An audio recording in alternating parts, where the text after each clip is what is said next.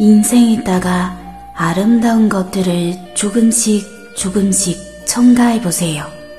조그만 것도 어른이 될 수 있으니까요. 试着往人生里一点一点添加一些美好的东西，小东西也会慢慢长大。